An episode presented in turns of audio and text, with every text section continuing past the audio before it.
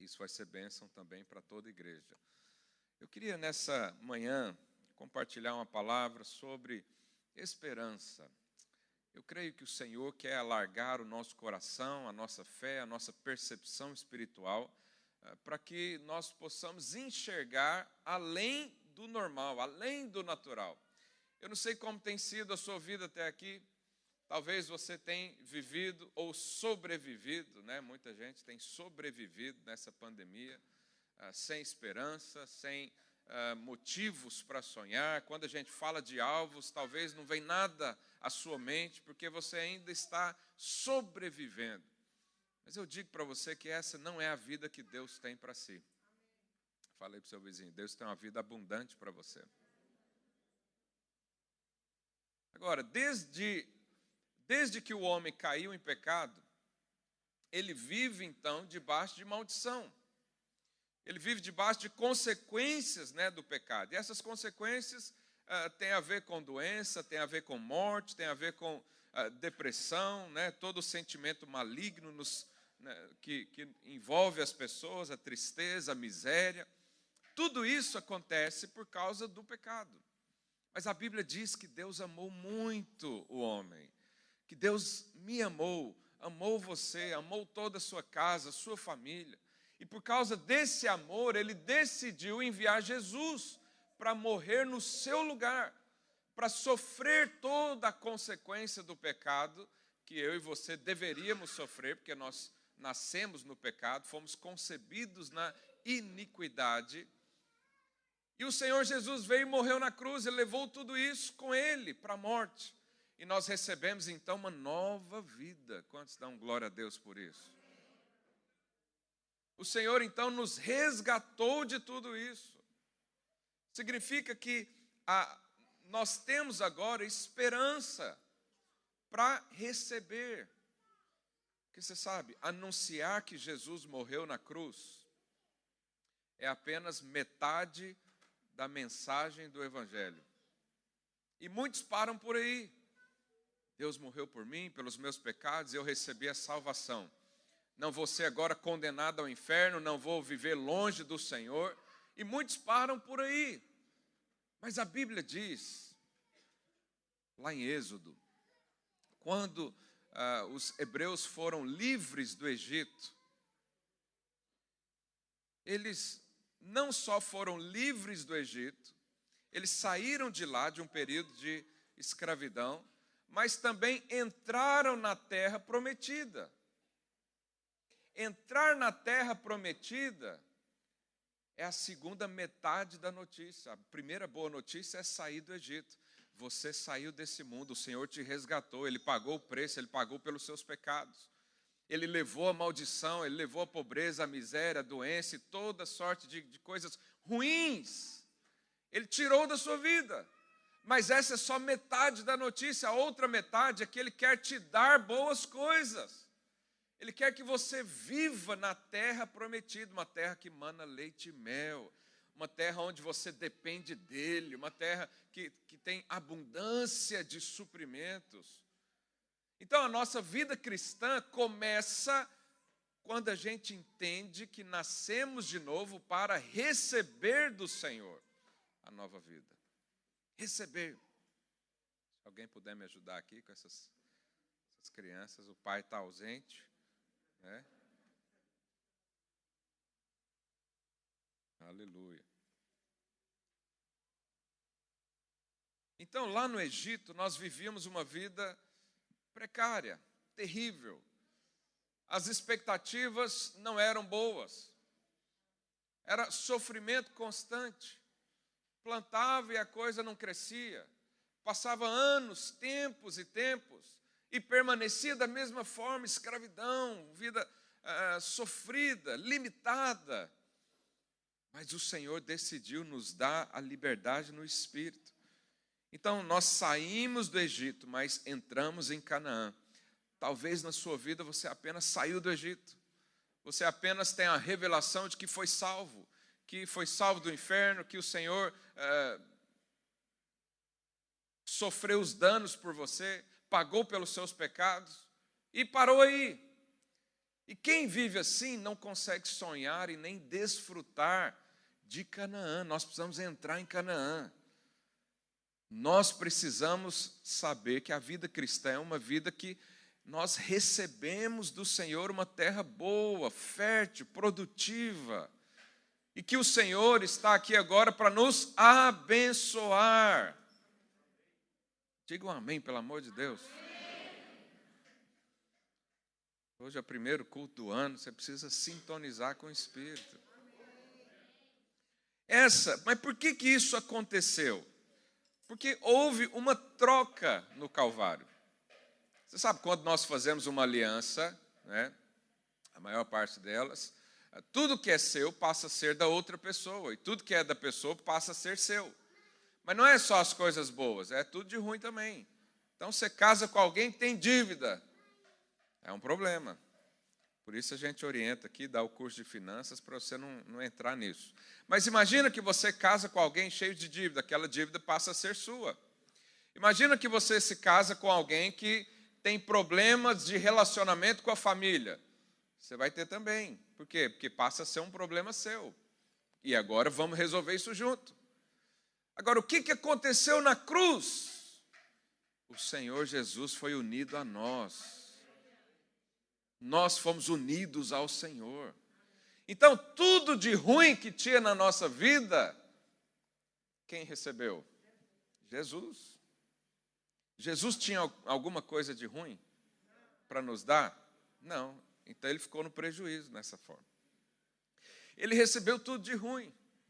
Mas tudo de bom que ele tinha veio para quem? Para você, abençoado. Ah, pastor, mas aí o que eu tinha de bom não foi para ele? Não. O que você tem de bom comparado ao que Jesus tem de bom não é nada. Você só tinha coisa ruim para oferecer. Deus só decidiu isso porque Ele primeiro te amou. Ele não fez uma análise de, de, de mercado para saber se, ele ia, se ia ser um negócio bom para ele. Ele não fez uma pesquisa para saber o que, que ele ia ganhar com isso. Ele não ganhou nada, ele só perdeu. Ele deu, teve que entregar o filho. Mas por que, que ele fez isso? Porque ele amou você. Mas porque ele amou você, houve uma troca, houve uma aliança. O que era seu passou a ser dele, o que era dele passou a ser seu. Isso significa uma vida de bênçãos, porque o Senhor tem bênçãos ilimitadas para mim e para você. Talvez você está me ouvindo e não crê nisso. Amém. Não é o seu caso, não. Mas até o final dessa palavra, em nome de Jesus, abre o seu coração. O seu ano depende disso. O favor de Deus liberado na sua vida depende desse entendimento. Que eu me uni a Cristo. Coloque a mão no seu coração e diga: Eu fui unido ao Senhor. O que era dele é meu. O que era meu é dele. Aleluia. E nós fazemos isso pela fé. A Bíblia diz que Jesus se fez pecado. Se fez. Jesus não se tornou pecador na cruz, porque ele nunca pecou. Ele se fez pecado. O meu pecado e o seu pecado foram sobre ele. E da mesma forma que ele se fez pecado, eu e você, ao unirmos a ele, fomos feitos justos, santificados. Você crê nisso? Isso é adquirido pela fé. Deus colocou o nosso pecado em Jesus. E da mesma forma que isso foi possível, porque Jesus nunca pecou, Deus também colocou a justiça, a santidade, a pureza, a nova vida em mim e em você. Mas não foi porque nós obedecemos, não foi porque nós fizemos alguma coisa, foi porque Deus assim nos fez ele nos deu. Jesus não se tornou pecador por causa do pecado. Nós também não nos tornamos justos por causa da nossa obediência. Isso tudo é adquirido pela fé. Diga aí no seu lugar: eu fui justificado, eu fui santificado, eu tenho a mesma natureza do Senhor Jesus. Então, o que eu e você merecíamos receber, Jesus recebeu. Agora, sabe o que, que acontece? O que Jesus merece receber, eu e você recebemos hoje. Hoje. Eu pergunto para você, o que, que Jesus merece receber do Pai? Hã? Você merece igual, porque você está nele. Não é por causa da sua atitude, não é por causa da sua obediência, é por causa da sua fé. Isso se chama justificação pela fé. É quando você crê. E por causa da sua fé, as coisas simplesmente acontecem. Aleluia. O cristianismo, então, não é sobre fazer renúncias, mas sobre receber do Senhor e continuar recebendo. Receber uma vez, receber duas vezes, receber o ano todo. Nós temos agora 364 dias para receber do Senhor. 364 dias, que eu, não, vamos, vamos falar 65, vamos contar com ontem também, porque ontem você recebeu do Senhor, amém? Isso tudo é por fé, pela fé nós recebemos. Tudo começa na sua vida quando você crê, quando você tem fé, e hoje a palavra é para liberar fé na sua vida. Então lá na cruz, houve uma consequência. Jesus foi abandonado pelo próprio Pai. O Pai virou as costas para Jesus, para que eu e você nunca, jamais fôssemos abandonados novamente. Nunca, jamais Deus vai virar as costas para você, porque Ele já fez isso com o seu filho. E nós então recebemos. Jesus chamou o Pai de Deus para que eu e você pudesse hoje chamar Deus de Pai. Jesus recebeu a maldição no seu próprio corpo, para que eu e você hoje poder, possamos receber bênçãos. Se você vive a vida esperando maldição, esperando doença, esperando miséria, esperando escassez, você ainda está na pele do velho homem. É preciso largar isso. É preciso entender que o Senhor te fez uma nova criatura. E essa nova criatura é alguém abençoado desde o nascimento. Quando você nasceu de novo, Deus já falou: é abençoado. Será que alguém pode amaldiçoar quem é abençoado por Deus? Não. Porque as trevas vieram sobre Jesus para que eu e você agora recebêssemos a resplandecente luz e andássemos então debaixo da bênção do Senhor por causa dessa troca. Tudo que nós merecíamos, o Senhor tomou. E tudo que ele merece, eu e você podemos tomar hoje.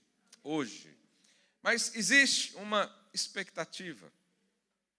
Por causa dessa troca, não precisamos agora viver com a má expectativa esperando que toda hora vai acontecer algo de ruim na nossa vida.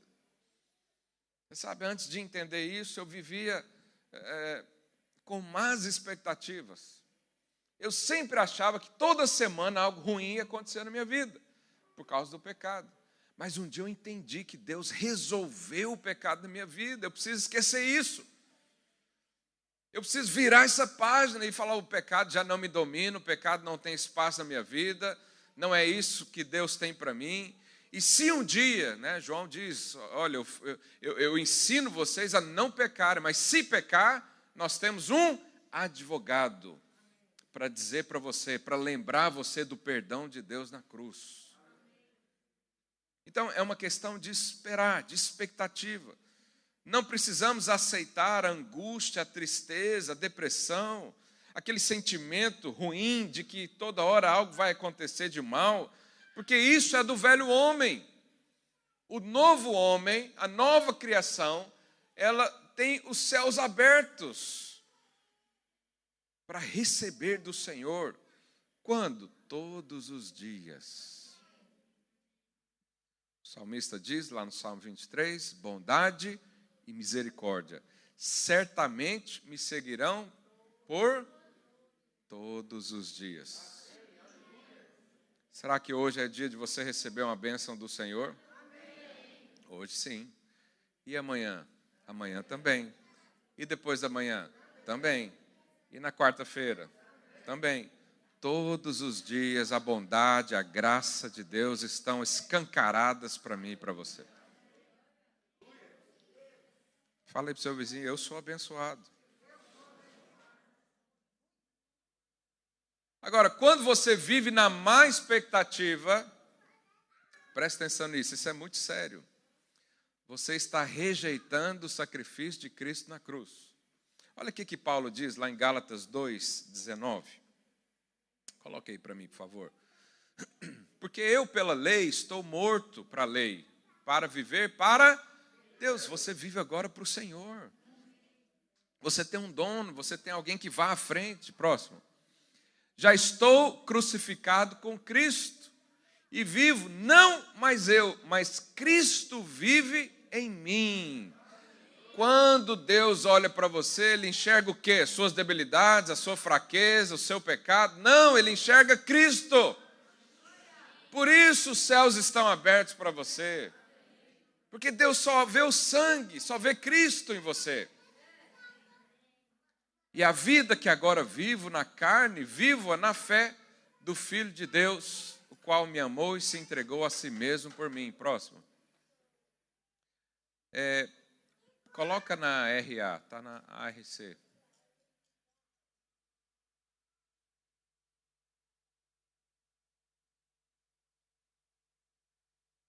RA, isso. Não anulo a graça de Deus. Olha o que, que diz, isso aqui é muito importante eu e você prestarmos atenção nisso. Não anulo a graça de Deus, pois se a justiça é mediante a lei, ou seja, se para você ser considerado abençoado, justo, santo, você precisa obedecer à lei, seguir os mandamentos, não tropeçar em nenhum. Se para você ser abençoado, você tem que fazer alguma coisa antes, você tem que merecer. Isso aqui é o espírito do Pai Natal, não é? Se passar o ano bem, recebe prenda no final do ano. Então aqui a Bíblia está dizendo: se você só recebe a bênção por causa do seu merecimento, por causa do seu esforço, por causa da sua obediência, por causa da sua diligência em buscar o Senhor e, e, e rejeitar o pecado, em, e buscar a santidade. Se a bênção é por causa disso, olha a gravidade, segue-se que morreu Cristo em vão. Ou seja, Jesus não precisava ter morrido na cruz por você. Por que, que Jesus morreu na cruz? Porque não era possível eu e você sermos abençoados no esforço próprio. Não era possível carimbar a nossa testa com uh, o nome santo ao Senhor. Não era possível. Por isso o Senhor Jesus veio, morreu na cruz no meu, no meu lugar, no seu lugar, assumiu essa maldição, assumiu essa é, é, tudo de ruim que nós tínhamos e nos deu uma nova natureza, segundo Deus, em justiça, em santidade, em retidão. E agora, por causa disso, você pode ser abençoado.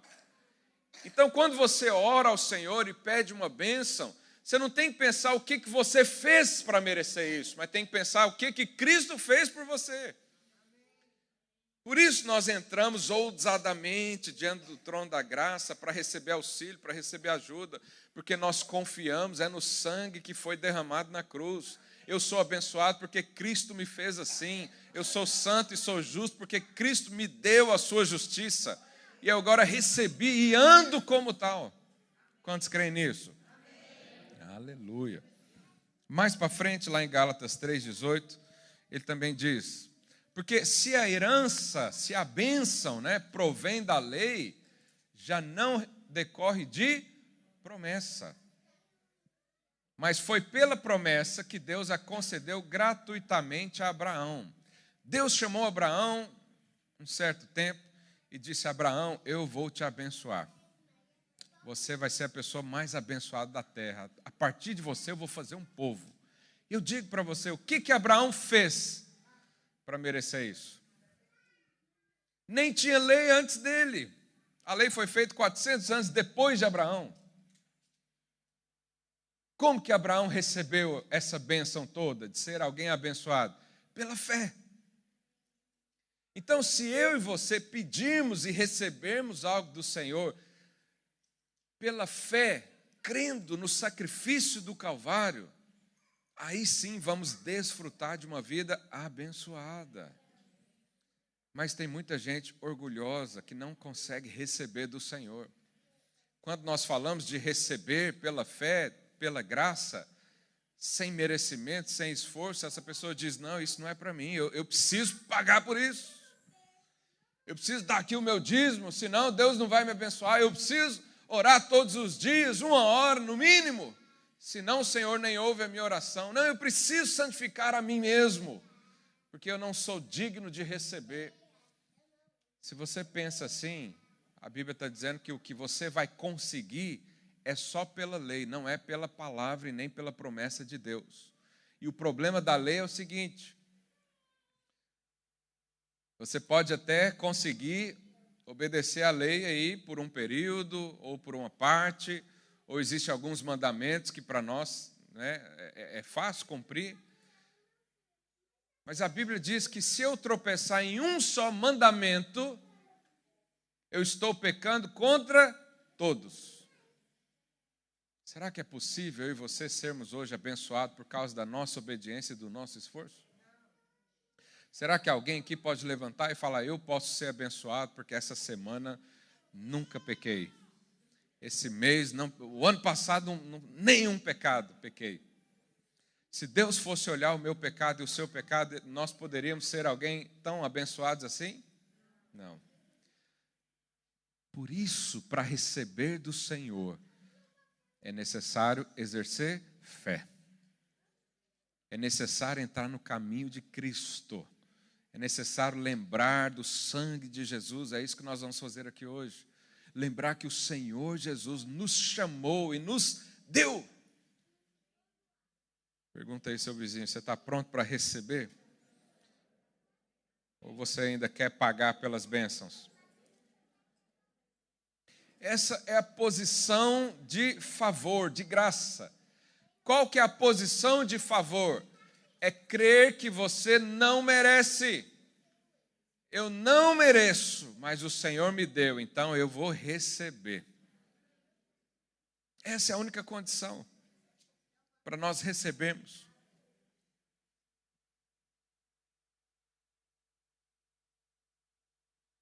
Pergunta aí para si mesmo: se Deus realmente me trata da maneira como trata Jesus, o que, que eu posso esperar dele esse ano?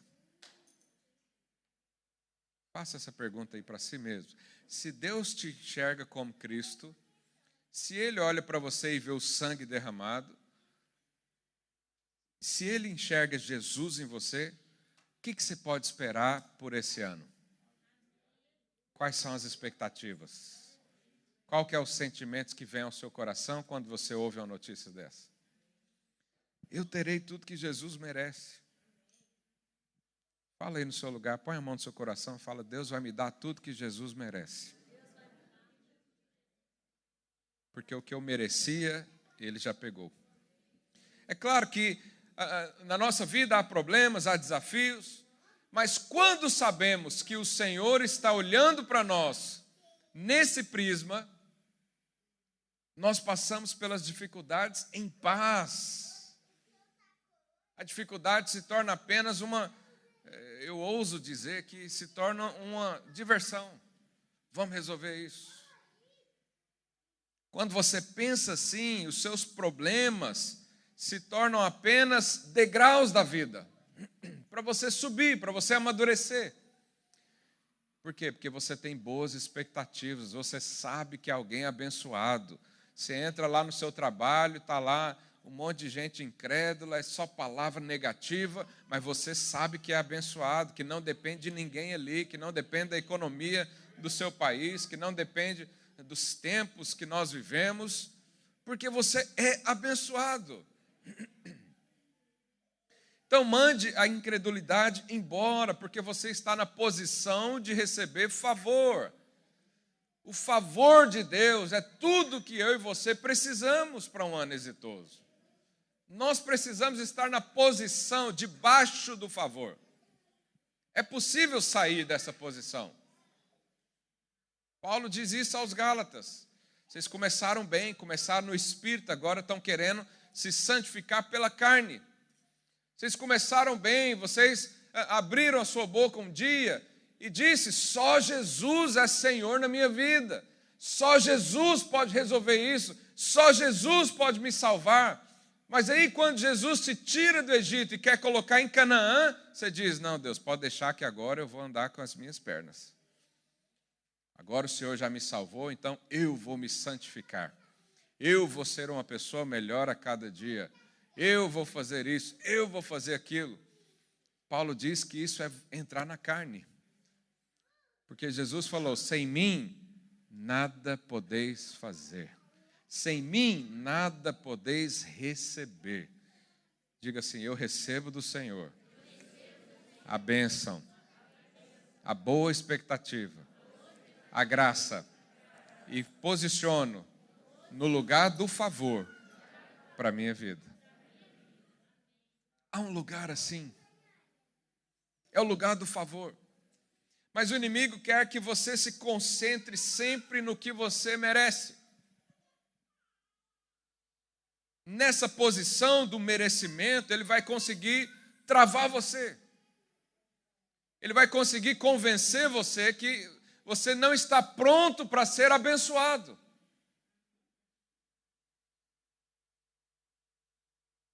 Se você achar que terá um ano bom por causa da sua obediência, você está dando espaço para o inimigo minar você. Eu tenho que entrar esse ano dizendo: o Senhor vai me abençoar porque Ele me ama. O Senhor vai me abençoar porque eu sou escolhido de Deus. O Senhor vai me abençoar porque eu creio na bondade. E não porque eu vou fazer alguma coisa. Sabe, a esperança não é só um pensamento positivo. No mundo, o que gera esperança é o otimismo. Isso é o que é ensinado nas faculdades em todo lugar, mas isso nunca há uma certeza. O otimista, ele fica pensando coisas boas, mas ele não tem certeza lá no fundo. Mas eu e você temos, a esperança bíblica não é quando Deus fala talvez sim, é quando ele diz sim, você é amado, sim, as bênçãos já estão liberadas, sim, há um amém nos céus que ecoa a seu favor.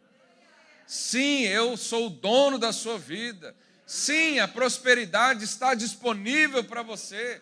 Sim, a alegria já está escancarada para você. Isso é esperança bíblica. É a certeza que a bênção vem.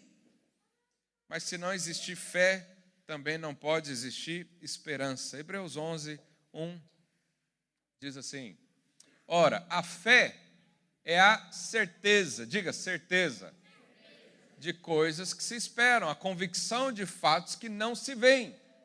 Então a fé e a esperança andam juntos. Não é possível você ter fé em algo que você não espera que aconteça. Nós precisamos, por isso, conhecer a palavra de Deus, saber o que, que Deus fala ao nosso respeito, o que, que Ele promete para nós, o que, que Ele pensa de nós, como Ele pensa de nós, e o que esperamos alimenta a nossa fé. E a nossa fé também alimenta o que nós esperamos. Quando existe algo contrário na sua vida, a pergunta que você tem que fazer é: será que Jesus merece ser abençoado aqui, nesse lugar, nessa situação? Imagina que há um problema enorme aí com você. Você não sabe como resolver isso. O que você tem que pensar é o seguinte: Jesus merecia receber alguma coisa? Sim, então eu vou receber também. E este já, este dá fé, este dá esperança. E você diz: não há nada que seja impossível para o meu Pai. Se Ele me deu a vida, Ele vai me dar o sustento da vida. Ele vai me dar as condições para viver. Ele vai me dar melhor, o melhor sentimento para eu desfrutar nessa vida. Muitos creem apenas nessa primeira metade da mensagem, que Jesus morreu pelos seus pecados e agora você não é mais condenado ao inferno. Mas muitos negligenciam a segunda parte, que agora Deus tem uma vida de bênçãos abundantes para você. É Canaã que nós temos que viver. O povo hebreu morreu no deserto sem entrar no Canaã. Muitos crentes vivem assim, eles estão no deserto o tempo todo. Eles vivem na escassez. E muitos ainda ficam reclamando, falando: ah, lá no Egito estava melhor. Não é isso que o povo fez? Ah, quando eu não conhecia o Senhor, minha vida estava boa, não, não, enxergava, também não enxergava problema nenhum, porque não tinha luz. Você vivia enganado o tempo todo achando que era livre. Não é isso que as pessoas dizem? Eu sou livre para fazer o que eu quiser, mas não é livre para dizer não. Então não é livre. A liberdade é conseguir falar sim para qualquer coisa e conseguir falar não para qualquer coisa. Eu e você somos livres no Senhor. Mas no mundo não há, não há isso. É fato que um, um, ateu otimista, por exemplo, ele vive melhor do que um ateu pessimista.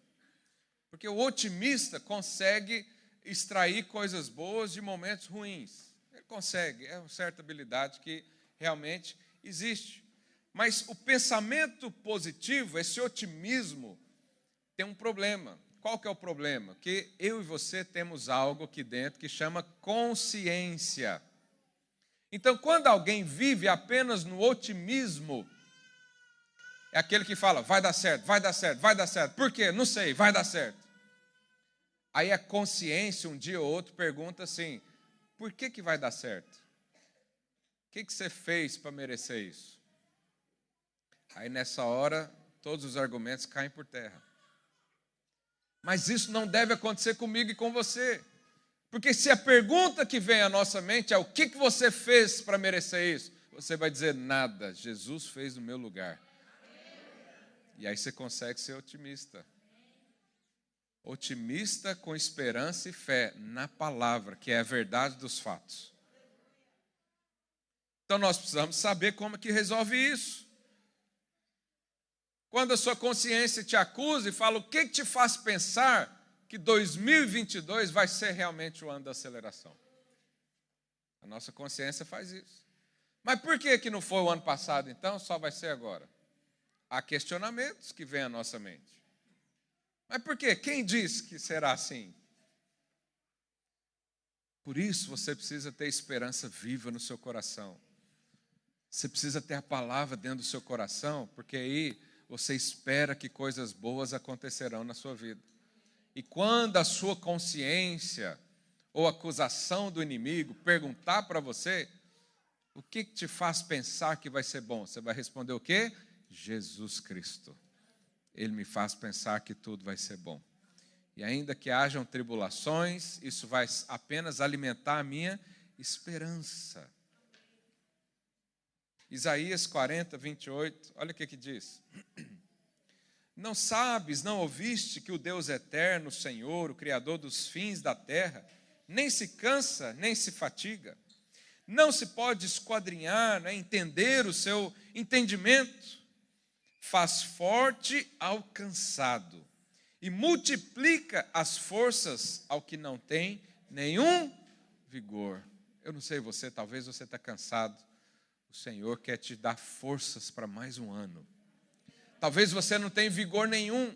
Pastor, não tenho vigor nenhum, não tenho perspectiva nenhuma de vida, não tenho alvo nenhum. Eu pego essa folha e não sai nada.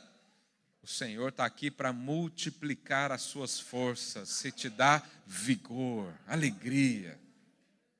Verso 30: Os jovens se cansam e se fatigam, e os moços de exausto caem. Verso 31 mas os que esperam no Senhor, diga eu espero no Senhor, renovam as suas forças, sobem como asas, como águias, correm e não se cansam, caminham e não se fatigam. Nós precisamos esperar no Senhor. Isso é esperança. Isso é a verdadeira esperança, esperar no Senhor. Saber que Ele cuida de mim, saber que Ele sonha comigo, saber que Ele projetou mais um ano de vitória para a minha vida. Eu preciso saber disso. Você sabe disso? Você está esperando mais uma sobrevivência de um ano. Eu não sei você, mas eu estou muito acelerado. Estou nem conseguindo dormir direito, só pensando nisso. Mas Deus vai te abençoar por causa da aliança, não é por sua causa não é pelo que você faz ou deixa de fazer, é por causa de uma aliança. Vamos ler isso na palavra de Deus, para isso entrar no nosso coração. Uh, Jeremias 32, verso 40. Diz assim: Farei com eles o quê? Aliança. Aliança para quando? Eterna segundo a qual não deixarei de lhes fazer o bem. Quando é que Deus vai parar de fazer o bem na sua vida? Nunca. Está escrito isso. Você crê na Bíblia? Se alguém não crê na Bíblia, eu nem discuto. O que está aqui é, é verdade. E porei o meu temor no seu coração para que nunca se apartem de mim. Próximo. Alegrar-me-ei por causa deles. Fala aí para o seu vizinho: Deus está feliz com você. Esse é o tipo de mensagem que você vai ouvir em pouco lugar. Deus está feliz com você. Deus se alegra por sua causa. Quem crê nisso? Aleluia. Então, alegrar-me-ei por causa deles e lhes farei bem. Plantá-los-ei fir firmemente nessa terra de todo o meu coração e de toda a minha alma. Deus faz o bem para você feliz.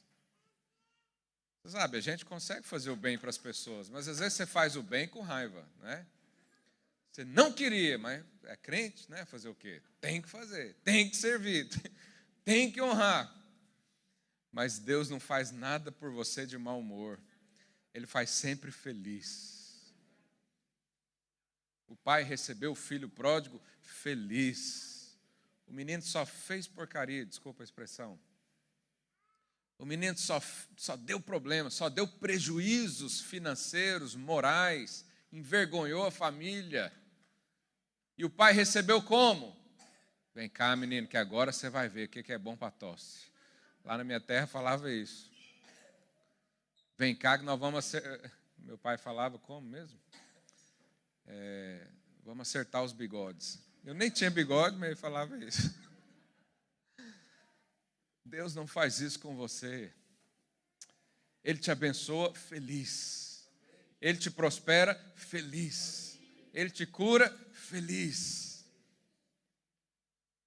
Você será surpreendido se você liberar sua fé para Ele pouco antes desse verso, tem um outro, lá no capítulo 33, Jeremias 9. Olha lá, Jerusalém, Jeremias 33, 9. Jerusalém me servirá por nome, por louvor e glória entre todas as nações na terra que ouvirem todo o bem que eu lhe faço. Espantar-se-ão e tremerão por causa de todo o bem e por causa de toda a paz que eu lhe dou. As pessoas vão ficar impressionadas, elas vão ter às vezes até medo de conversar com você. Elas falam, essa aqui é uma pessoa tão abençoada. O que, que acontece? Eu quero isso também, e aí é a oportunidade de você trazer esperança. Mas a palavra de Deus diz também que a esperança, ela não nos desaponta. A esperança não falha quando é colocada e posta no lugar certo, no Senhor.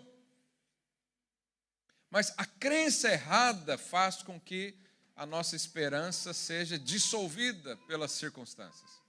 Mas olha o que diz Romanos 5, é, a partir do verso 1. Justificados, pois, mediante a fé, temos o que com Deus? Paz. Diga, eu tenho paz com Deus. Meu irmão, se você tem paz com Deus, o inferno inteiro pode ter problema com você. O mundo inteiro pode rejeitar você. Sua família pode ir contra. Você pode ser perseguido em todo lugar. Mas você está em paz com Deus. O que mais que você precisa? Diga, eu estou em paz com Deus. Por meio de nosso Senhor Jesus Cristo, por intermédio de quem obtivemos igualmente acesso pela fé a essa graça na qual estamos firmes. Aleluia. E gloriamo-nos na esperança da glória de Deus. E não somente isso, mas também nos gloriamos nas próprias tribulações. Será que tem alguém aqui que se gloria nas tribulações? Quando vem um problema, você fala, aleluia, glória a Deus. Você tem esse hábito? Ou às vezes vem a murmuração: Oh Deus, o que, que eu fiz de errado? Para que isso? Sabe, nós precisamos estar firmes na palavra. Porque quando eu e você sabemos que o ano será exitoso por causa de Cristo, a tribulação pouco importa na nossa vida. E aí o que, que vai acontecer com a tribulação? Aí diz, sabendo que a tribulação produz o quê? Perseverança. Quando vem Satanás roubar você, você fala, ah, é chifrudo, nojento. Agora é que eu vou crer mais ainda. Quando há perseguição, eu vou crer mais ainda que eu estou no caminho certo de ser abençoado pelo Senhor. E aí alguém te dá uma rasteira, te derruba de um lado, te derruba do outro, e você diz: Isso é só o Senhor tendo mais tempo para preparar a minha bênção. Isso é a perseverança. Eu vou chegar lá no final, o Senhor vai me dar a vitória lá no final, isso é perseverança. E a perseverança produz o que? Experiência. Nós precisamos ter experiências de passar por tribulações em paz e alegria. Você precisa ter essa experiência, confiando no Senhor. E a experiência produz o que? Esperança. Então, se você quer ser alguém cheio de esperança, não tenha medo de passar por tribulações. As tribulações serão apenas um trampolim para você. E aí no verso 5, ele diz: Ora, a esperança não confunde, a esperança não erra, a esperança não falha, porque só depende do Senhor. E se depende do Senhor, eu estou bem, você está bem. Porque o amor de Deus é derramado em nosso coração pelo Espírito Santo que nos foi outorgado. É preciso então ter fé e esperança para permanecer na posição da graça. É preciso ter fé e esperança para permanecer na posição do favor. Deus quer derramar favor na sua vida. E quando acontecer, você vai saber: não é por mim, eu não fiz nada, eu apenas criei. Quantos creem que podem receber isso? Aleluia. Nós precisamos então ter a consciência desse amor. Quanto mais consciência de que eu sou amado por Deus, mais fé é liberada, mais esperança é liberada e mais bênçãos são derramadas na minha vida e na sua vida. Espere coisas grandes esse ano. Eu quero desafiar você a isso. Espere coisas grandes. Não sonhe pequeno, não. Esses sonhos pequenos a gente, com um pouquinho de boa vontade, alcança. Mas sonha coisas grandes, que quando conquistar, você vai saber: é o Senhor que me acelerou. O Senhor passou à minha frente, o Senhor ajeitou tudo. Isso só pode ser Deus. Só pode ser Deus. Quando alguém fala para mim só Jesus na causa, eu falo aleluia. Porque se fosse eu, demorava cinco anos, mas o Senhor quer acelerar o tempo. O Senhor quer te dar o que Cristo merece. Nossa, eu sinto isso tão forte no meu coração. Números 14, 9. Josué e Caleb são enviados junto com outros dez espias, um de cada tribo, para sondar Canaã. E aí Dez deles vêm com a notícia: olha, a terra é boa, é o ano da aceleração, mas isso não é para nós. Os gigantes são grandes. Olha, o Senhor até quer que nós nos tornemos empreendedores, mas você sabe, é muito difícil, vai levar muito tempo, vai, vai precisar de muito recurso. Nós não podemos. Esse foi o discurso dos dez. Mas o que, que Josué e Caleb disse? Coloque aí para mim, números 14, 9. Tão somente não sejais rebeldes contra o Senhor e não temais o povo dessa terra, porquanto, como pão, diga, como pão, o podemos devorar. Aleluia. Olha a visão de Josué e Caleb. Uns estavam dizendo: Nós somos gafanhotos e os gigantes são grandes demais. Ah, aqui os problemas são muito difíceis, os desafios são enormes. Não posso, não é para mim. Dez estavam falando isso, mas dois estavam falando: esses gigantes são igual pão, você pega e amassa com a mão.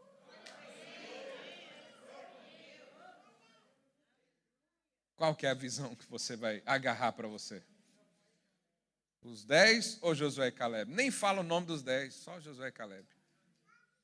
E diz que eles tinham outro espírito. Esse outro espírito nós sabemos que é o espírito da fé. Tendo, porém, o mesmo espírito da fé, diz a Bíblia, eu criei, por isso falei. Quero te dar um desafio esse ano. Fale todos os dias que os seus inimigos são como pão e você vai devorá-los. Fala todos os dias para as dificuldades. Fala a tribulação. Não foi isso que Jesus falou? Se tiver fé do tamanho de um grão de mostarda, você vai falar para esse monte: sai daqui, sai da minha frente, eu vou passar. Monte fala de problemas de barreiras que são difíceis, que você às vezes nem consegue ver lá do outro lado. Mas quem tem a fé, a esperança firmada no Senhor, está na posição do favor de Deus, qualquer montanha pode ser removida a qualquer momento. Por quê? Porque eles sabem, eles têm esperança. Esperança, eles esperam no Senhor. E para encerrar, quem espera e crê, ele já se prepara para receber a bênção. O que é se preparar para receber a bênção? Primeiro é crer no coração, encher o coração de esperança. Segundo é falar, anunciar. Nós precisamos anunciar a bênção antes dela chegar. Eu compartilhei aqui no culto da passagem de ano que é, sempre quando Deus faz um, algo sobrenatural na Bíblia, um profeta fala antes. Vai vir o dilúvio, levantou alguém para falar. Vai vir a seca, levantou alguém para falar. Vai chover, levantou Elias para falar. Vai vir as pragas no Egito, levantou alguém para falar. Eu estou aqui como profeta na sua vida para dizer: 2022 vai ser o ano da aceleração.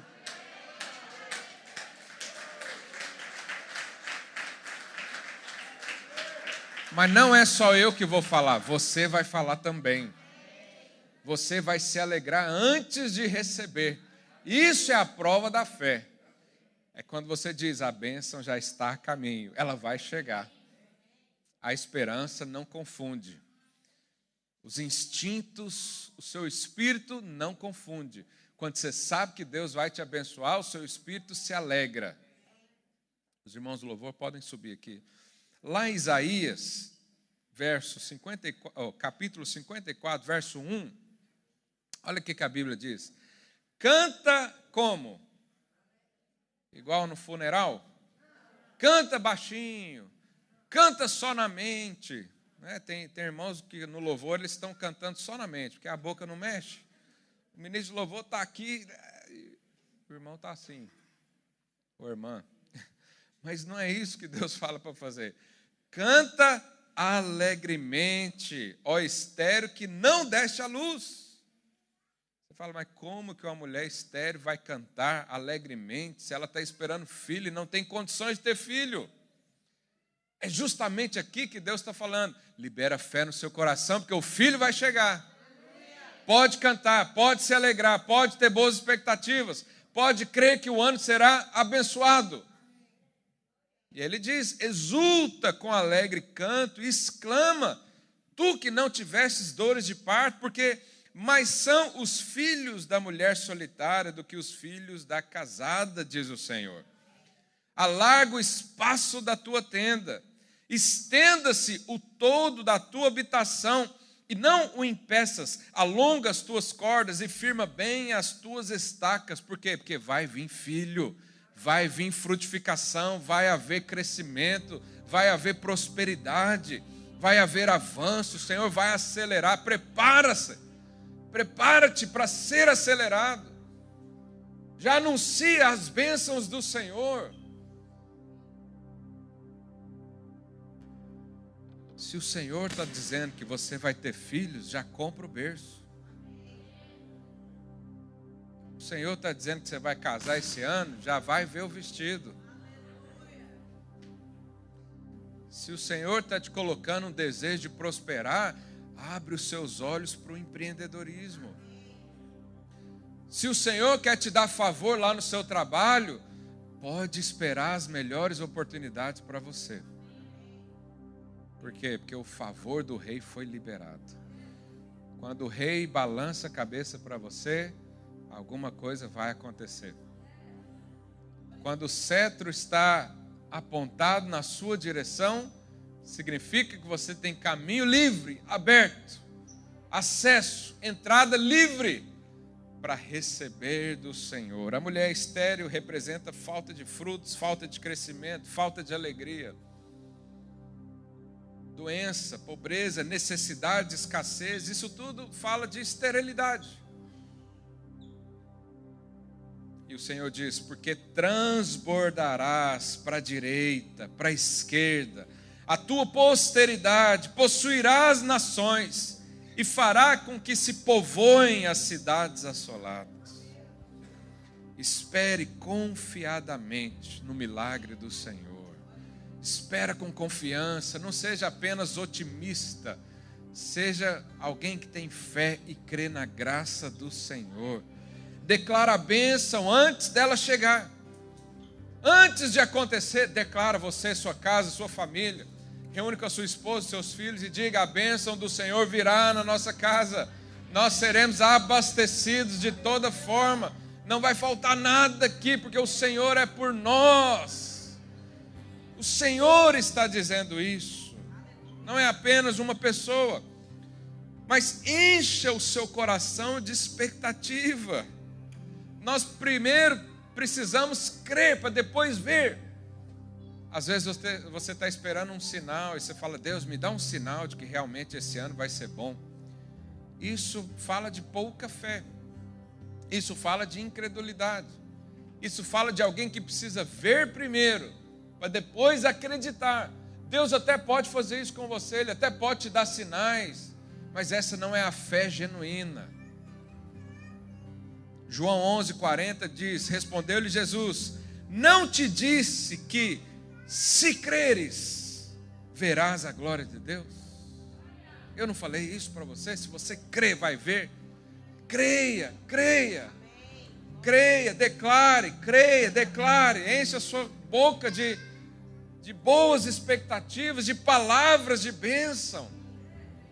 Enche o coração de esperança da palavra do Senhor. E assim coisas poderosas vão acontecer esse ano. Eu não sei você, mas eu estou pronto para um novo ano. O coração